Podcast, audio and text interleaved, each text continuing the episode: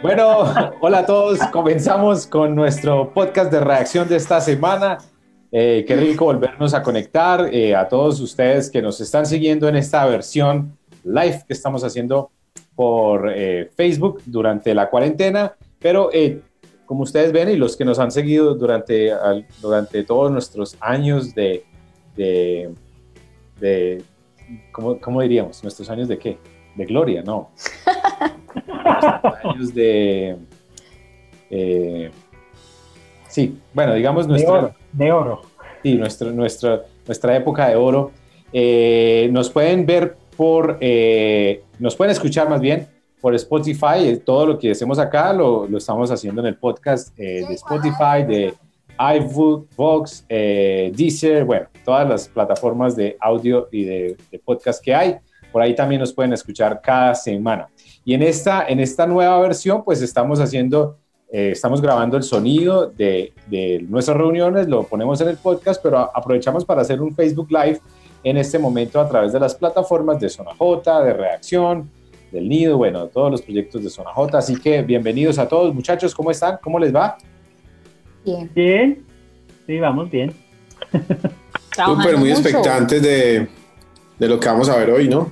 De lo que vamos a escuchar. Hoy estamos, estamos eh, estábamos hablando ahorita antes de irnos en vivo de las cosas que hemos logrado en esta cuarentena y yo les estaba diciendo que logré después de varios años, eh, creo que esta noche o mañana, yo creo que estoy, digamos, ya a punto de terminarme toda la serie de The Office. Ya, casi todas las nueve temporadas me las, me las terminé eh, y estoy ya a un pelito de terminarlas. Estoy muy, digamos, esto ha sido un logro muy importante para mí en este tiempo. Eh, Jake, Natalia, ustedes cuenten a ver qué, cómo les ha ido. Bien, también ha sido, ha sido un tiempo productivo, mucho trabajo, muchas series. Yo casi me terminé ya de leer de nuevo la Biblia. Estoy muy contento por eso. Ay, tan espiritual. Brutal, Julián ya, en dos versiones, en dos versiones. y está orando tres horas y media, orando tres horas y media al día. Qué bendición, hermano. Mm. Qué bendición. Bueno, y Jake, ¿usted? No, mi logro, mi logro es que yo puedo dormir a veces cuando mi niño está acostado. Pero para los que no saben, Jacob tiene un hijo de 10 meses, 11 meses ya. 11 meses, va a cumplir un año en 15 dos, días. semanas. Pero salió igual, igual que el papá, no duerme casi, entonces eh, es complicado. Bueno, a todos los que nos están eh, escuchando y nos están viendo por el Facebook Live, bienvenidos. Eh, qué bueno que nos estén acompañando. Recuerden que pueden escribir sus preguntas y comentarios uh, frente a la temática que vamos a manejar hoy. Hoy tenemos el privilegio de tener a un amigo de la casa de, de, desde hace mucho tiempo, que es nuestro queridísimo Iván Pidela. ¿Cómo estamos, Iván? Muy bien, mi gente, un abrazo gigante, enorme, eh, feliz de poder estar acá y viendo, escuchando a héroes como Julián, que está leyendo toda la Biblia en un año. Eso es, hay que, hay, que hacerle, hay que hacerle una estatua, o sea, no, ha sido ni un año. Durante, durante la, la pandemia, o sea, hay que hacerle una estatua. Yo de verdad propongo eso que busquemos fondos, hagamos una, un crowdfunding para hacer una estatua. Me lo imagino en la entrada de Armenia, él con una Biblia abierta, este, de, de, verdad impresionante. No, y tiene las rodillas peladas de orar también. Ya. Señor se ha manifestado de una manera brutal esta cuarentena. Bueno, eh, Iván, bienvenido hermano. Qué rico de verdad tenerte con nosotros. Es un privilegio. Yo, eh, sabemos que eres un hombre muy ocupado y bueno, eh, cuéntanos un poquito cómo va la vida en este tiempo.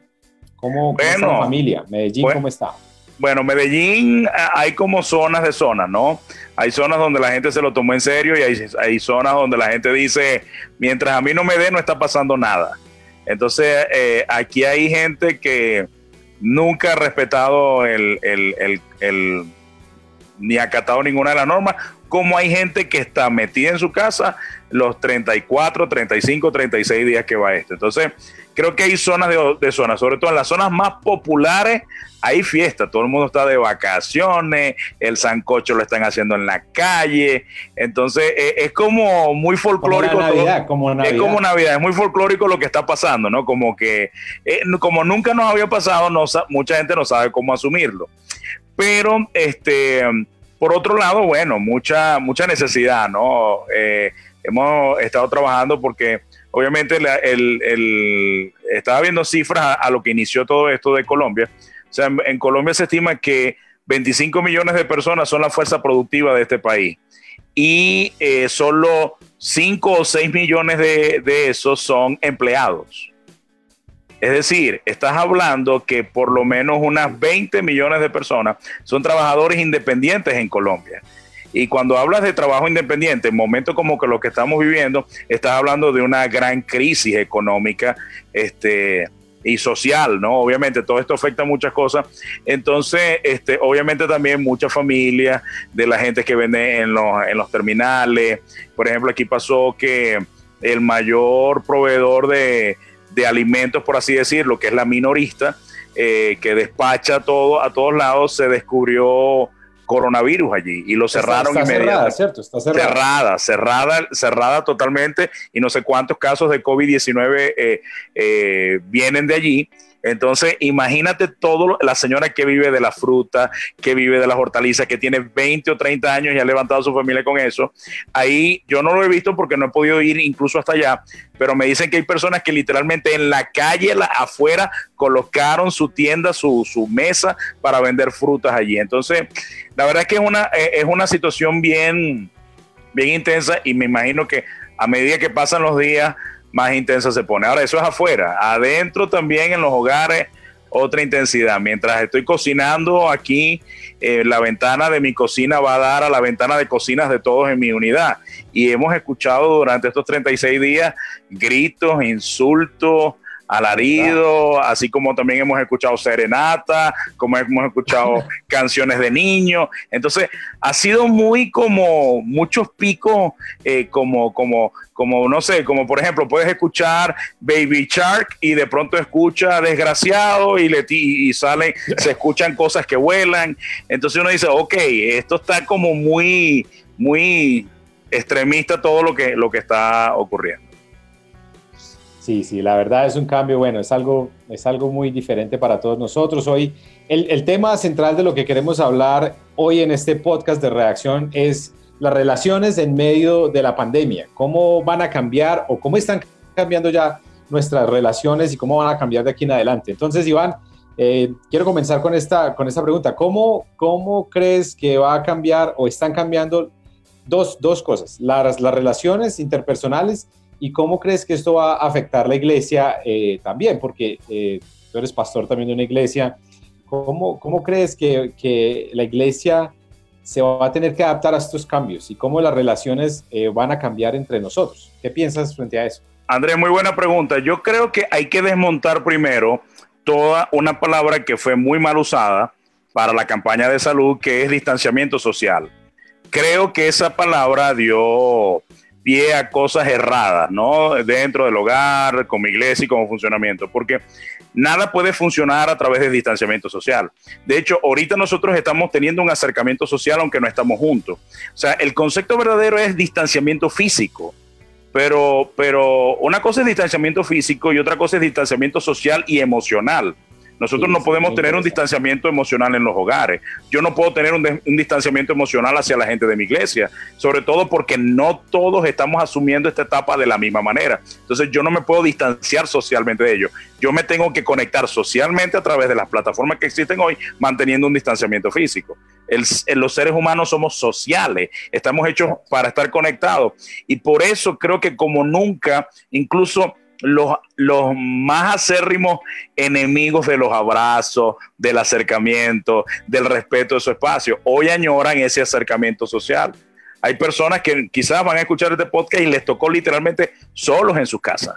O sea, literal, por ejemplo, yo tengo aquí a mi esposa y a mi hijo, pero yo tengo gente en mi iglesia que literalmente están solos, solos, no hay nadie más y están ellos, su computadora y su trabajo, nada más. Entonces, nosotros hemos tenido que ir la milla extra en este caso para llamarlos y hacerles visitas por WhatsApp periódicamente, cada, cada dos veces por semana, cómo está la cosa, echar bromas, reír un rato, porque el ser humano fue hecho para conectarte. Entonces, yo creo que lo primero que tenemos que entender es, necesitamos mantener un distanciamiento físico, porque es la prudencia que requiere la cura. Mientras no hay vacuna, la cura está en las decisiones que tomamos. Pero eh, paralelo a esto, necesitamos que haya un acercamiento social. De hecho, yo hoy como pastor estoy trabajando más que nunca. O sea, yo nunca he trabajado tanto en el ministerio como en estos días. O sea, yo siento que el trabajo de seis meses lo he hecho en 40 días. Es impresionante, me acuesto cansado. Hay días que parece que prediqué siete servicios, sin hablar de las consejerías personales, sin hablar de, del tú a tú con personas de mi iglesia o de otros lugares. Entonces, este es un, este es un tiempo para, para, para acercarnos, para, para eh, reducir el espacio que gracias a Dios la tecnología nos permite tener. Por ejemplo, eso que WhatsApp permitiera que ahora ocho personas se puedan llamar, eso que ahora hay aplicaciones gratuitas para que personas puedan hacer eh, videollamadas como esta. Esas son cosas que tenemos que, aprovechar. De hecho, me he preguntado, siempre tengo una imagen en mi mente cuando la Biblia dice que delante, o sea, delante de nosotros tenemos una nube de testigos.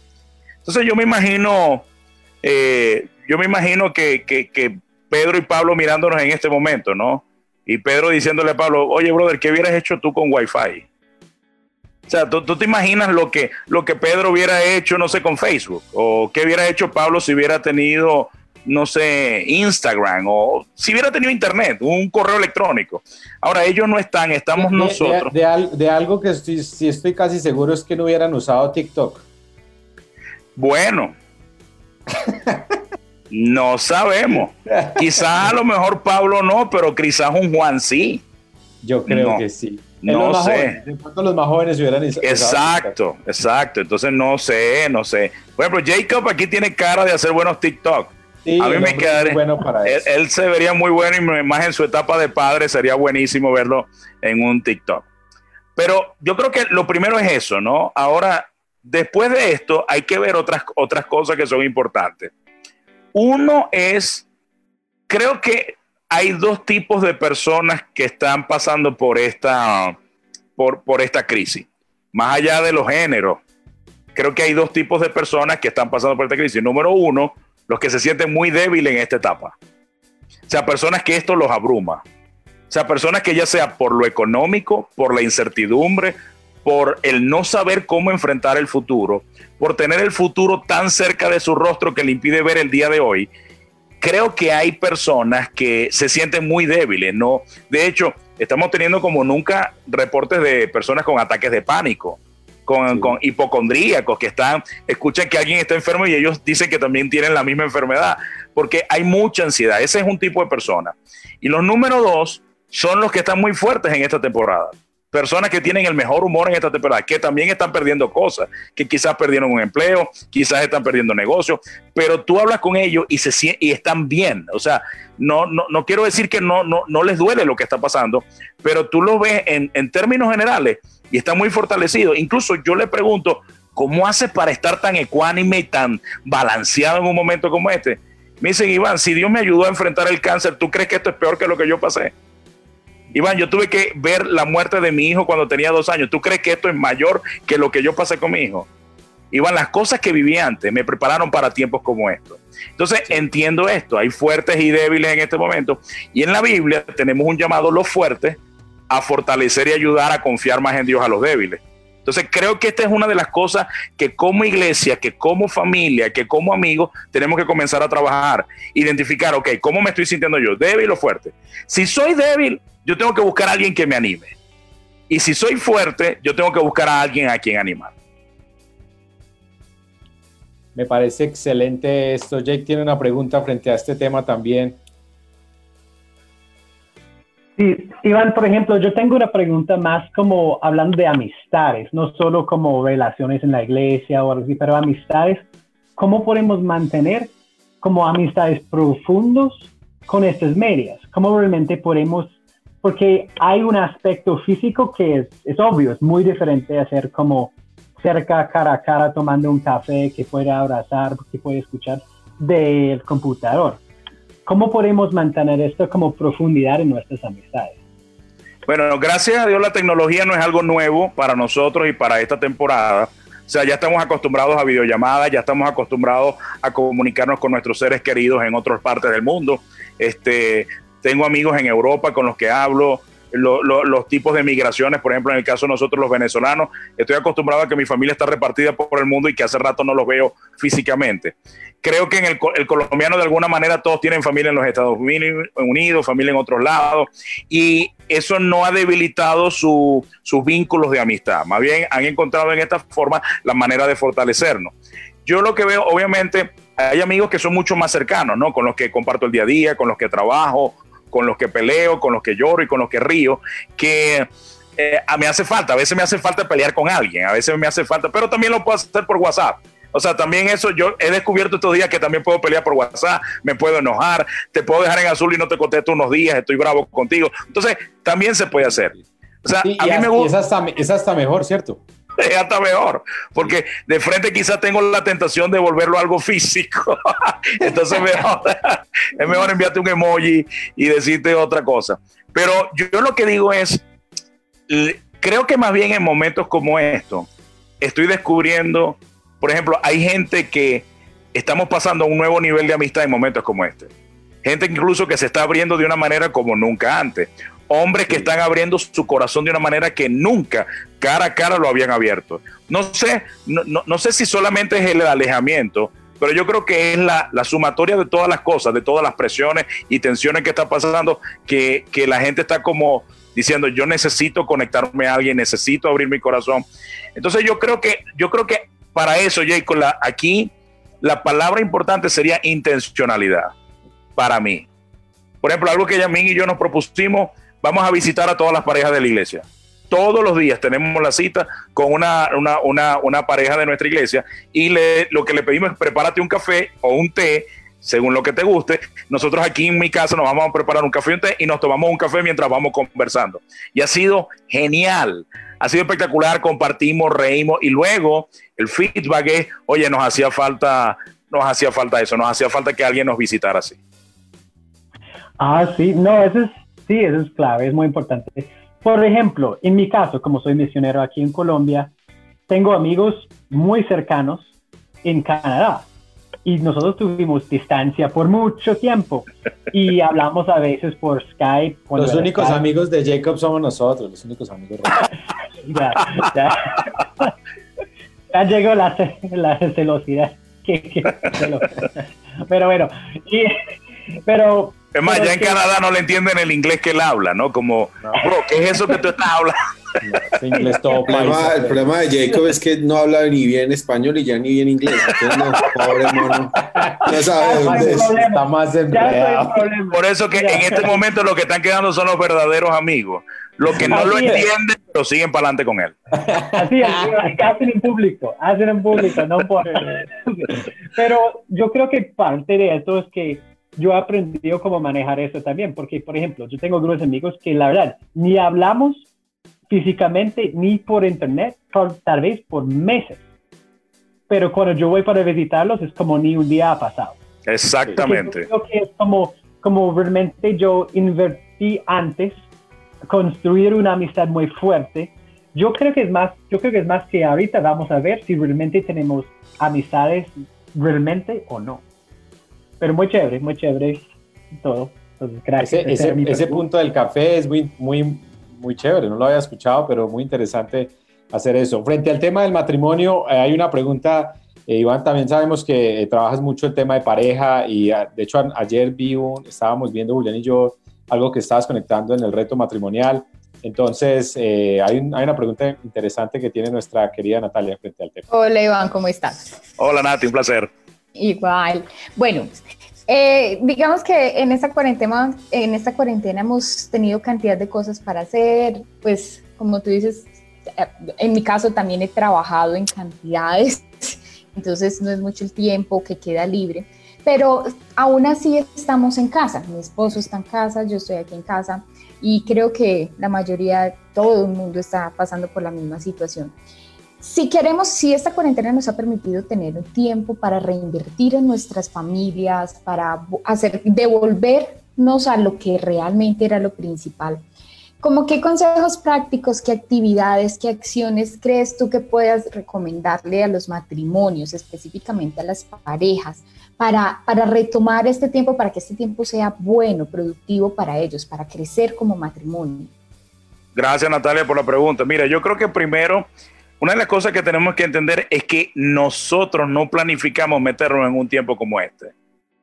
Y hay algunas personas que todavía están procesando lo que está pasando, como, como ¿será que yo me despierto y hoy me toca ir para el trabajo de manera normal? ¿Y, ¿Y qué es esto que está pasando?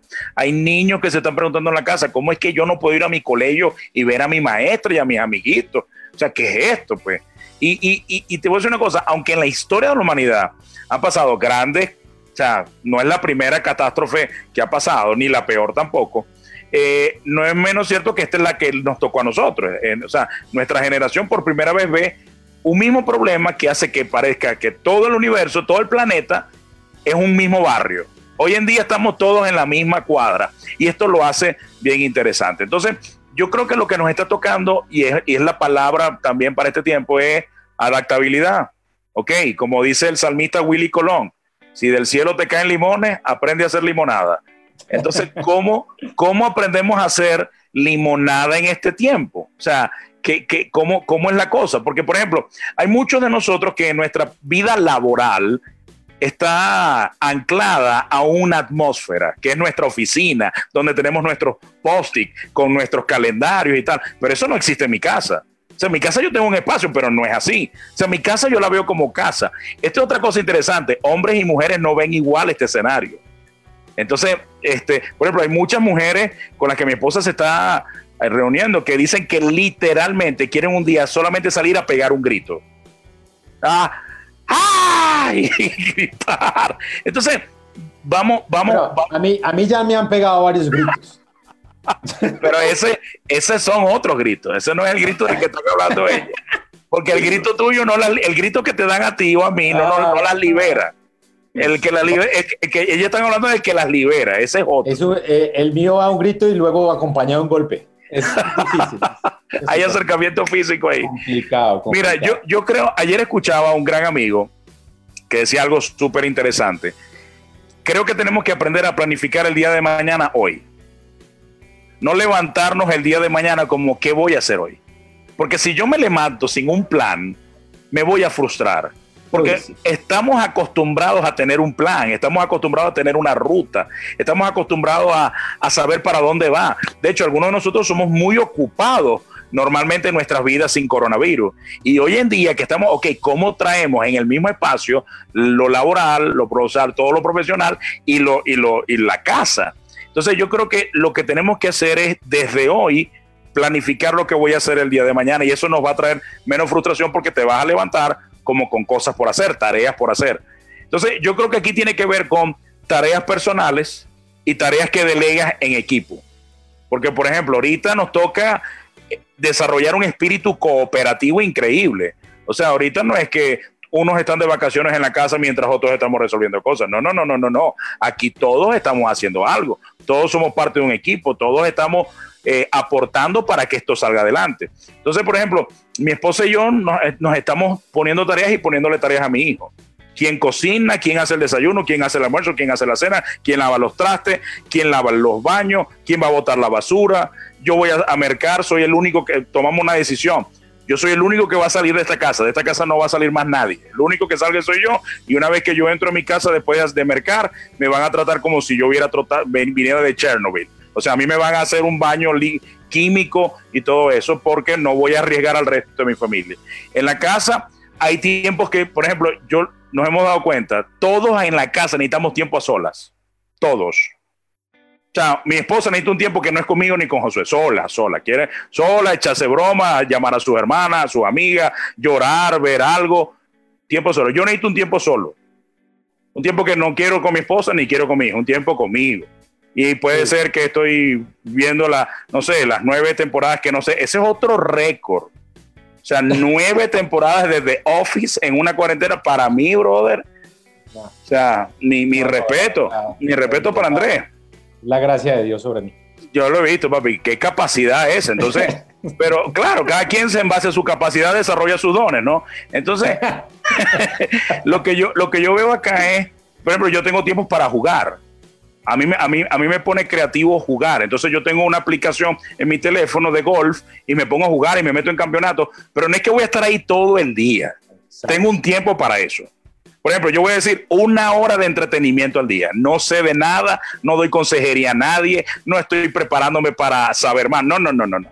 Es una hora donde me voy a divertir, a echar bromas. Yo veo si lo agarro para ver YouTube y reírme, para ver una película. Yo veré lo que hago. Y bueno, tiempos como yo necesito un tiempo con mi hijo y necesito un tiempo como esposo. Porque eso es otra cosa ahorita. Hay esposos que no están teniendo tiempo porque los niños se están acostando 10, 12 de la noche. No hay un ritmo ni una ruta que le diga a los niños cuándo se van a acostar.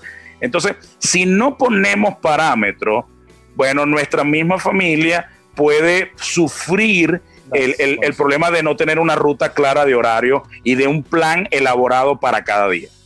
Iván, este tema, digamos, frente, frente a los esposos me parece muy interesante y de hecho Julián creo que tiene ahora una pregunta frente a eso de, los, de los espacios, de manejar los espacios en la casa, de uno tener un momento a solas donde uno pueda hacer lo que quiera y descansar. Pero eh, también aprovecho para, para eh, eh, decirles a todos los que nos están escuchando, los que nos están viendo, que también pueden poner sus preguntas ahí en el Facebook Live de Zona J y vamos a estar pendientes de, de, poder compartirlas acá también. Una de esas preguntas que me hacen es bien interesante frente a este tema de las relaciones, digamos, de pareja y es cómo manejar la relación de noviazgo en medio de la cuarentena. ¿Qué, qué hacer? Porque, porque, pues yo, o sea, la verdad no lo había pensado. Yo creo, aquí, bueno, aquí todos somos casados, entonces, pues uno está con su esposa en la casa, pero, pero ahora, ahora que lo pienso, eh, uno en, la época de la novia no verla por 40 días y saber que está cerca,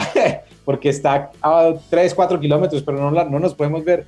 ¿Qué, ¿Qué, podemos hacer ahí frente a eso? ¿Qué consejo podemos darle a los muchachos también que están experimentando esto? Bueno, yo creo que también hay que tener bordes ahí, porque cada uno, o sea, mientras me gusta pensar que mientras no estoy casado con alguien, no le pertenezco a otra persona.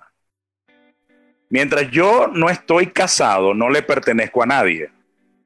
O sea, una cosa es que yo estoy en una relación de compromiso con una persona, pero otra cosa es que yo te pertenezca. Son cosas totalmente distintas. Nosotros entramos en una relación de pertenencia cuando nos casamos. Mientras tanto, en la casa donde cada uno de ustedes están, son unidades productivas en esa casa. Es decir, tienen que ayudar y apoyar en las casas donde ustedes están y tienen que poner un horario para cuando ustedes se van a ver. Por cierto, que sean horarios tempranos. No estar chateando 2 y 3 de la mañana.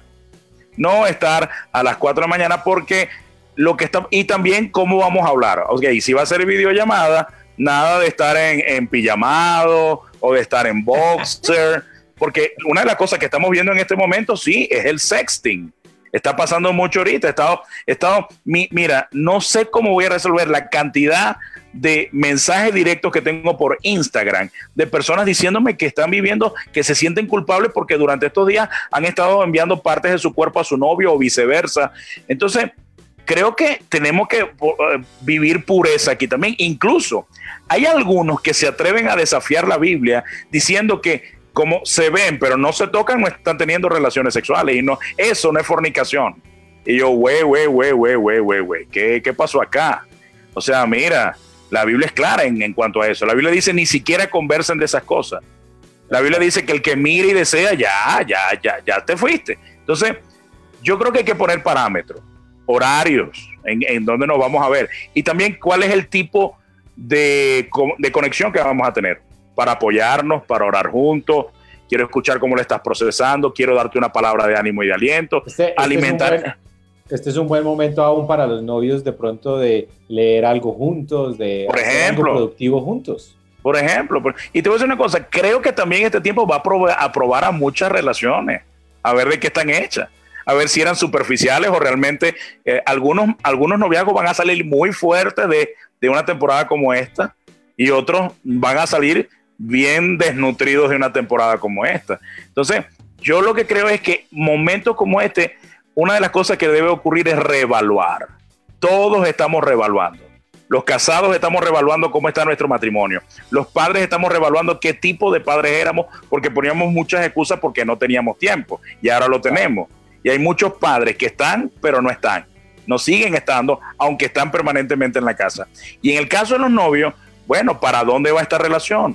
¿Cómo, cómo, ¿Cómo vamos a construir una relación que está pasando por una temporada como esta? Entonces yo, yo creo que es muy importante es válido todo lo, lo, romántico, el amor, desearse cosas bonitas, eso está bien, es, es, parte, están enamorados y así tiene que ser, pero cuidado con los horarios, cuidado con lo que hablan, cuidado con, con, o sea, con sobrepasar líneas que no están bien y que van a ir en detrimento de la relación. Iban hablando de esto un poquito y bueno, y ya, digamos, uno de los aspectos más difíciles a la hora de, de vivir este espacio o este tiempo que tenemos en casa es precisamente ese, cómo manejar espacios, cómo manejar esos tiempos en los que necesitamos también estar solos. Porque si es bien pues si es entendido de que uno en pareja necesita espacios juntos, también necesita eh, espacios a solas. Y no solo en pareja, yo pienso que con los padres, con los hermanos, con los amigos, pero personalmente tiene la oportunidad de hablar con muchos amigos y personas cercanas que determinadamente o definitivamente ya están llegando a un punto como de desespero porque no tienen espacios. Porque donde están siempre hay alguien, porque siempre hay bulla, porque está de pronto en casa el que le gusta el silencio, pero está el que le gusta la bulla. Eh, bueno, en fin. Entonces, de pronto, ¿qué le aconsejarías a todas esas personas que nos están viendo en este momento? ¿Cómo podemos vivir esos espacios, esos tiempos a solas, aún estando en medio de una familia, aún estando en medio de casa? Muy buena pregunta, Julián. Yo creo que este es un momento para vivir en la milla extra. Y si tú vas la milla extra con los demás, vas a cosechar que la gente vaya a la milla extra contigo. Es decir, yo no procuro tener mi tiempo a solas cuando Yasmín más me necesita, porque eso sería egoísmo. Viceversa, Yasmín no procura su tiempo a solas cuando yo más la necesito. Y lo mismo pasa con José. Yo lo que veo es, por ejemplo, cuando me encanta una de, una de las cosas que va a pasar también en este tiempo es definir lo que verdaderamente es el amor. Y el amor siempre ha sido dar, se trata de dar no de recibir. O sea, la mayor definición de amor, una de ellas me gusta en 1 Corintios 13, dice, el amor no busca lo suyo propio. Eso me encanta, porque nunca el amor es buscar que tú estés bien. Amar es buscar que el otro esté bien. De hecho, lo estoy llevando un poquito al área de servicio y a los voluntarios de mi iglesia. Les estoy diciendo que amar y servir es incomodarse para que otro esté mejor. Entonces, si yo tomo en cuenta esto y yo me incomodo para que Yasmín y Josué esté mejor, lo que voy a recibir es que ellos se van a incomodar también para que yo esté mejor. Por ejemplo, en este momento en mi casa hay silencio total porque papá está haciendo un live. Pero todos son protectores del silencio. ¿Por qué? Porque hay momentos donde Josué necesita que, que yo, el que haga silencio soy yo porque él está en un campeonato. Y hay momentos donde Yasmín necesita que todos hagamos silencio porque ella también está haciendo un live. Pero yo comienzo primero sembrándolo en ellos para luego cosecharlo en el mío. Entonces, por ejemplo, eh, me, pasó algo, algo tremendo, ¿no? durante estos días, mi esposa tuvo un episodio irritable, estuvo molesta, brava, no sabía cómo procesarlo. Entonces lo que hizo fue, bueno, mm, todo era discordia, hasta, mira mi amor, una rosa y nada, o sea, todo era, fue, fue muy fuerte. Este, mi amor, ¿cómo estás? Entonces, que entró aquí donde estoy. Entonces, te amo. Está muerta la risa. Pero mientras eso pasó, ¿qué hice yo? Si yo me pongo a la par de ella y me pongo a la defensiva, voy a terminar perdiendo yo. Entonces, lo que yo hice fue, yo me puse en contacto con Josué, Josué, cálmate. Mami está pasando por unos malos días, bueno, vamos a, sobrellevar esto. Seguimos sirviéndole, haciendo lo mejor posible. Y un día Yamín vino, o sea, uno al segundo día Yamín vino y nos pidió perdón llorando a los dos. Entonces yo entendí algo, o sea, si yo vivo la milla extra, yo voy a provocar a que las personas vengan la milla extra. Entonces, no es que yo en el día, yo lo puedo planificar, pero no es que yo vivo procurando es mi espacio, no, sino que yo alimento el espacio de los otros, tanto que yo dice, mira, tómate un tiempo y agarro para ti, nadie te va a molestar. Entonces creo que esa es la disciplina, la disciplina en la que hay que vivir, la de, como dice la Biblia, nosotros amamos a Dios porque Él me amó primero. Entonces mi esposa me ama como resultado de que yo la amé primero. Mi hijo está respetando este espacio como resultado de que yo lo hice primero con él. Cuando vivimos en la milla extra, vamos a cosechar cosas que nunca en la primera milla íbamos a ver, en la segunda en, milla. En este, en este momento, sobre todo de, de, lo que estamos viviendo y encerrados en nuestras casas, es donde más tenemos que practicar el dominio propio, o sea, poder mm. nosotros eh, guardarnos, no decir las cosas, pero también eh, eh, la, la, gentileza, el, el cuidar al otro, el, el, ser amable, porque es muy fácil en este momento que estamos irritados y, y muy irritables, simplemente explotar y decir, no, ¿cómo así? No, tenemos que en este momento aplicar estos dos principios, la gentileza y también el dominio propio. De hecho, creo que Filipenses dice que su, la, su, su gentileza sea evidente delante de todos, dice el pasaje. El Señor está cerca. Me llama la atención que diga que el Señor está cerca, sean gentiles, pórtense bien. O sea, porque están actuando como si Él no estuviera cerca de ustedes. Eso es interesante, que eso de que la amabilidad, siempre me ha gustado ese concepto de amabilidad. ser amable es precisamente esto, que sea una persona a la que se pueda amar, no que sus acciones hagan que yo me tenga que distanciar de ti, sino que, una persona amable es aquella que sus acciones me invitan a amar a esa persona, a devolverle amor. Eso es interesante.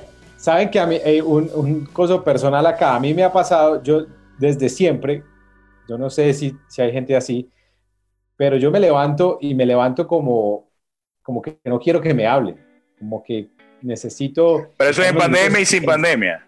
E, e, e, igual, sí, desde, desde pequeño. Necesito estar unos minutos en silencio y, y, que no me digan nada ni nada, sino quietico. Pero en este tiempo he estado muy, mucho más consciente que antes y me levanto y, y me quedo en silencio y, y, de pronto bajo en silencio y me preparo de que el día va a ser de los niños y mucha, mucho ruido. Entonces, como que me he preparado mentalmente para, para aprender a responder, aprender a hablar y, y saber que son unos minutos que necesito como, como manejar la situación. Juli tenía una pregunta frente a eso también. Sí, yo quiero como algo, digamos que es una pregunta del millón y me gustaría que Iván me dé su punto de vista frente a esto y es, Iván, ¿cómo crees que van a ser las relaciones después de la pandemia, después de todo este tiempo? Y aún el Evangelio, o sea, hemos visto que muchas cosas han cambiado, hemos, dicho que, hemos visto que las relaciones han cambiado entre amigos, entre pareja, entre familia. ¿Tú crees que vamos a ser más familiares, más reservados o todo lo contrario, vamos a explotar con todo el mundo porque nos hacía falta la gente? ¿Crees que la iglesia va a cambiar frente a su relación con el mundo y las personas? ¿O cómo crees ese aspecto? Bueno, yo creo que definitivamente después de esta temporada no seremos iguales. No, no hay forma de que volvamos a ser iguales, porque incluso hasta nuestra planificación como persona, darnos cuenta que estamos haciendo más con menos, eh, darnos cuenta que qué pasa si hubiéramos ahorrado más y si no hubiéramos gastado en cosas que no necesitábamos y que en este momento estamos necesitando.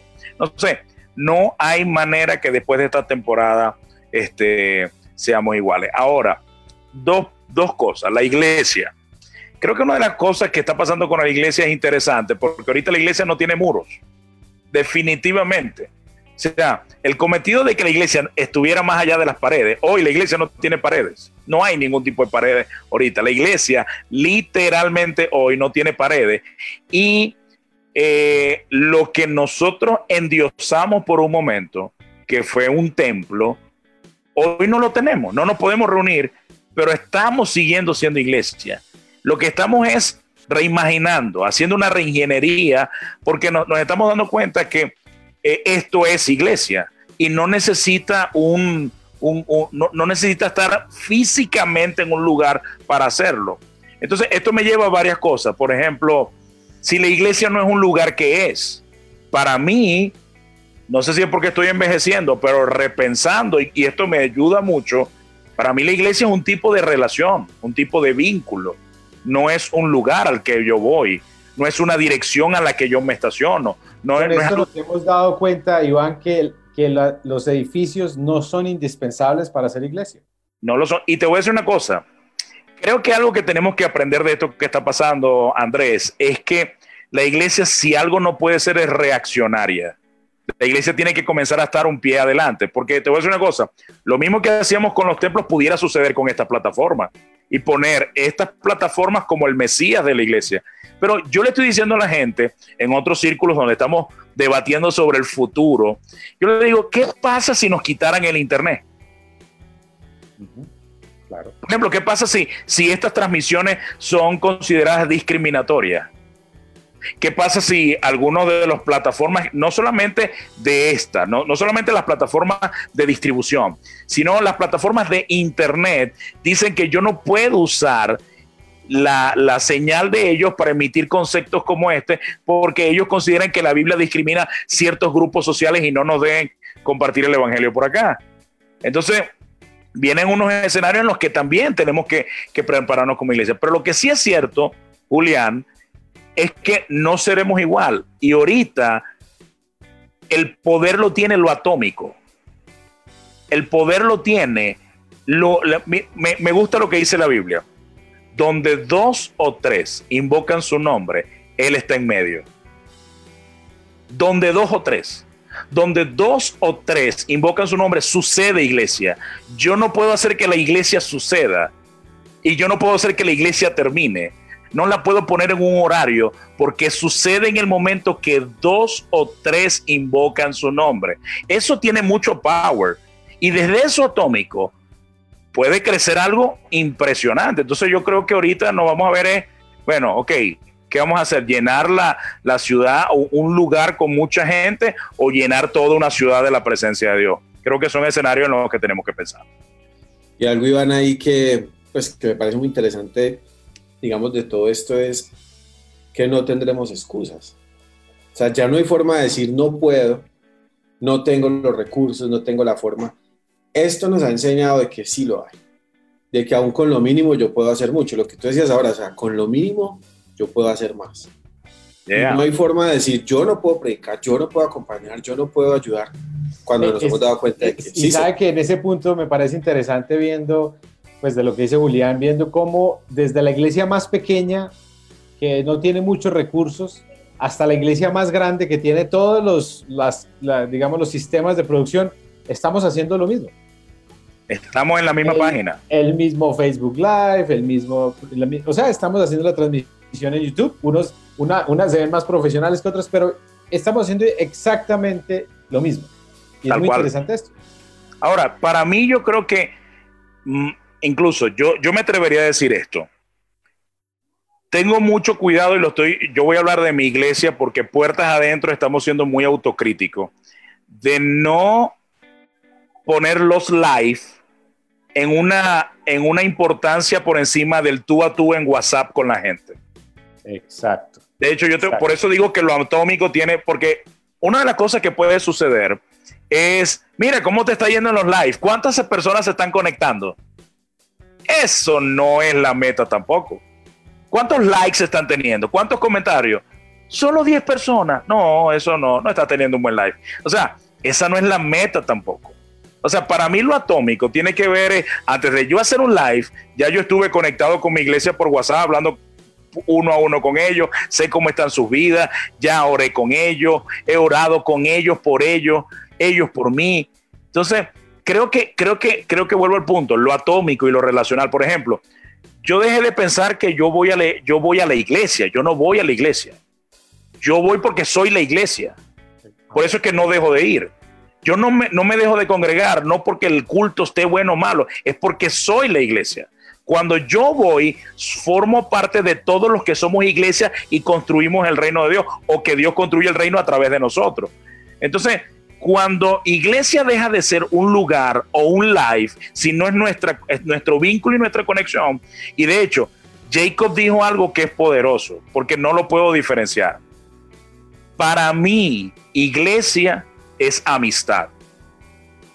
Jesús lo dijo, no hay un amor más grande que este, que dar tu vida por tus amigos.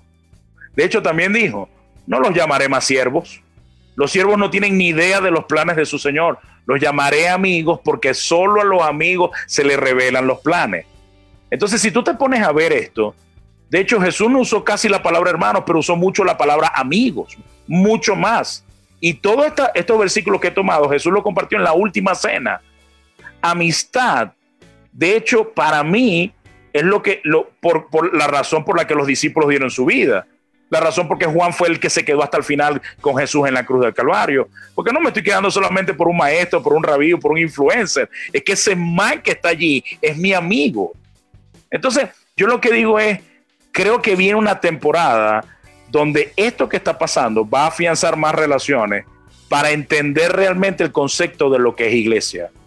Amigos que somos parte de una aldea y que lo que le pasa a Andrés también es mi problema. Lo que le pasa a Julián también es mi problema. Si a, Jacob le pasa algo, a todos nos está pasando. Si algo le está, si algo con algo Dios lo está bendiciendo, todos nos sentimos bendecidos con él. No estamos, no estamos, no somos como un rompecabezas, que un Lego que se desarma, somos un cuerpo vivo, conectado, donde todos somos beneficiados cuando uno en particular es bendecido. O todos nos dolemos cuando uno en particular tiene dolor. Iván, hablando de los amistades, hablando de los amistades, es que es que una, tengo una pregunta. Por ejemplo, ahorita estás hablando antes que como pueden pelear también por, por esos medios y también, pero el tema de conflicto entre amigos o, por ejemplo, a veces confrontación, ¿cómo podemos manejar eso? Porque, por ejemplo, hay ejemplos de, de gente que están guardando la cuarentena y sabiendo que otros amigos que realmente no están cuidando. Entonces, hay una confrontación con esos amigos y luego ya no son amigos, que, que algunos amigos quieren ir a jugar fútbol y otro, y otro digo que pero esto no, no debes que hacer esto, entonces hay un conflicto ahí. ¿Cómo podemos manejar esto? Porque ahorita es muy fácil cortar a alguien y ya, entonces no hablamos más.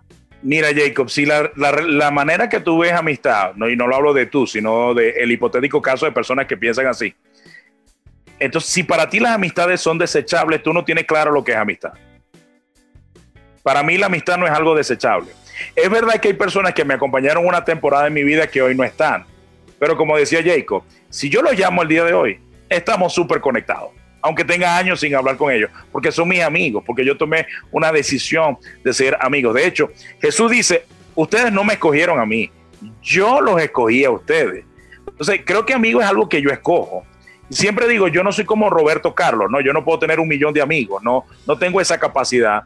Pero si yo tengo 10, 15 o 20 amigos, son gente, en el, como dice el proverbio, el que es amigo tiene que mostrarse amigo.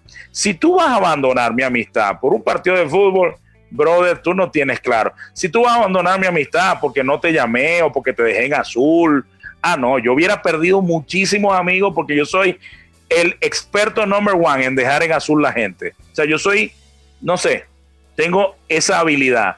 Pero yo creo que nuestra amistad, yo te voy a decir una cosa, cuando tú, hemos, tú y yo hemos llorado juntos y reído juntos, creo que estamos encaminados a decir que somos amigos.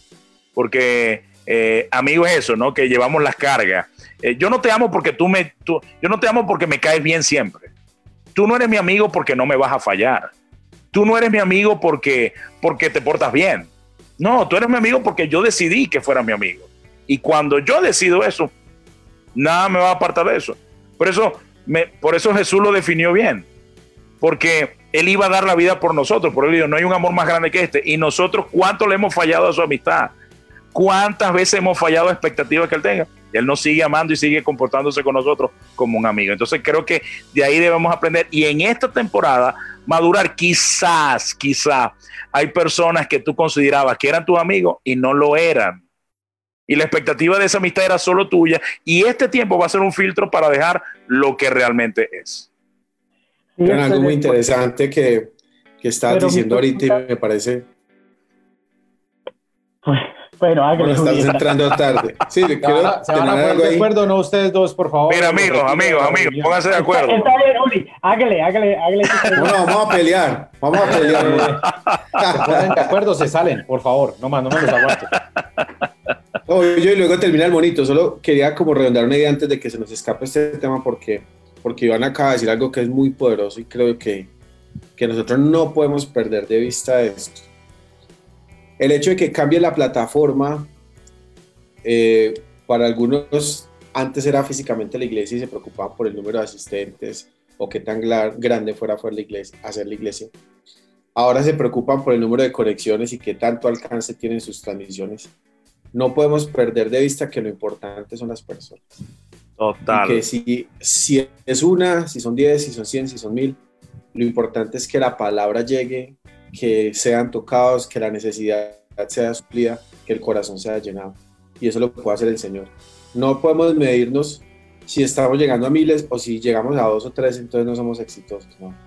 Yo creo que ahí hay una gran verdad y una un gran principio que no podemos olvidar como hijos de Dios es, sea uno, sean cien, vale, porque para Dios vale. Tal cual. Y, y ahí, ahí, ahí está la importancia de nosotros como iglesia relacional, darles a todos, sin importar la cantidad, la calidad que merecen como hijos de Dios. Así es. De hecho, una de las cosas que nos está pasando ahorita, nos estamos involucrando mucho en acción social acá en Medellín, ¿no? Estamos viendo necesidades puntuales, estamos buscando la manera de cubrirlas, haciendo crowdfunding fuera de, de, Colombia y con los fondos que estamos levantando estamos convirtiéndolo en mercados para familias, sobre todo en, barrios muy vulnerables o por ejemplo como eh, apoyando campañas de amigos, por ejemplo, eh, llevando kits de aseo a la cárcel. Pero una de las cosas que nosotros nos dimos cuenta es, necesitamos hacer algo más porque estamos llevando mm, de alguna manera la respuesta eh, alimenticia o, de salud y eso está bien. Pero, por ejemplo, estamos por comenzar una campaña para un donatón de Biblias, porque queremos entregar con cada mercado una Biblia y que la gente se conecte con Dios. No sé si esa gente que se conecte con Dios terminará en mi iglesia, quizás terminarán en otra. Lo importante es ser culpables en este tiempo también que la gente vaya al cielo. Eso creo que es la, culpa que debemos tener. Entonces, si lo que nos estamos proponiendo ahora, si vamos a entregar 200 mercados, esos mercados van acompañados de una Biblia, de un Nuevo Testamento, de un devocional, van a ir acompañados de algo que ayuden a la persona a conectarse con Dios. Creo que eso es en algo en lo que debemos pensar. Eso no, no, no, no, no hacemos un live con eso. De hecho, yo lo hago estando en mi casa me encantaría decir que yo estoy directamente haciéndolo, pero no es verdad. Hemos buscado sistemas de logística de personas que ya lo hacen y llevan el alimento hasta el lugar y que ellos cumplen con todas las, normas de salud que exige el gobierno. Pero estamos yendo sin ir. O sea, yo estoy en mi casa levantando fondos junto con Jeff y estamos enviando y afectando personas que no los estamos tocando directamente, pero reciben un video, reciben un, mira, no te imaginas lo poderoso que es un mensaje de voz un mensaje de voz enviándole a la gente diciendo, mira, quiero que sepas que te amamos, no te conocemos, te estamos haciendo llegar y quiero compartir contigo una palabra. Entonces, creo, vuelvo al punto, lo atómico y relacional en este tiempo va a ser muy importante y ahí sí digo, para establecer los próximos años de la iglesia. Una iglesia que se va a centrar más en las relaciones que en los lugares. En las reuniones. Que en las reuniones, exactamente. Bueno, Iván, la verdad, creo que podríamos quedarnos aquí hablando muchísimo de muchísimos más temas, pero desde que hablamos, de verdad te dije, es un privilegio poder compartir contigo acerca de, tantas cosas y de una visión tan fresca también de iglesia, una visión, digamos, de, de, no de reacción frente a lo que está sucediendo, sino de prevención y de pensar, bueno, ¿qué vamos a hacer? ¿Cuál es el futuro? ¿Cómo, cómo vamos a repensar lo que estamos haciendo? Y también nuestras relaciones. De verdad, ha sido un privilegio, creo que eh, lo hemos disfrutado muchísimo y bueno, muchas gracias por estar con nosotros, Iván. Un honor para mí, gracias por la invitación y, y por hacernos parte y, y, que de lo que tenemos aportamos y yo también aprender mucho, escucharlos a ustedes. Me, me, me emociona mucho lo que está pasando porque tampoco hay muros. Eh, escribí ayer en mi Twitter, que es probable que lo que Dios ve como iglesia no se parezca a lo que nosotros vemos como iglesia. nosotros vemos organizaciones, pero Dios ve a personas nacidas de nuevo. Y aquí ya vemos en una conexión personas nacidas de nuevo de diferentes organizaciones, pero en una misma iglesia. Entonces, eso me, me, me, parece también tan interesante que, que, esas cosas en este momento ocurran y que, y que es un momento para la iglesia hacer luz. Dios le bendiga, gracias por la invitación. Gracias. Iván, usted sabe que esta, hermano, esta es su casa. Eh, aquí estamos eh, siempre y qué bueno que de verdad eh, podamos seguir hablando. Seguramente vamos a tener más espacios para, para compartir muchos más temas, no solamente durante este tiempo de cuarentena, sino de aquí en adelante y en los próximos reacción y de aquí en adelante muchas cosas. Oren por mí para tener la unción de Andrés de, de, de, de Netflix y de Julián de leer la Biblia en tan poco tiempo, ¿no? De verdad que, que, me voy con una envidia de este, de este tiempo tremenda. Son, son años, son años de, Es mucha disciplina la que veo. Bueno, pero a todos les recordamos los que, los que están pendientes de este Facebook Live que todo esto lo estamos grabando y eh, próximamente estarán las plataformas de Spotify, de iVox y de Deezer en nuestro podcast de reacción. Y bueno, Iván, de verdad, muchas gracias, muchachos, a ustedes, muchas gracias por el tiempo y qué rico este tiempo que hemos podido compartir juntos. Gracias. Nos vemos la próxima semana entonces, ¿listo? Chao. Chao, Bacho, gracias. Chao a ustedes, un abrazote.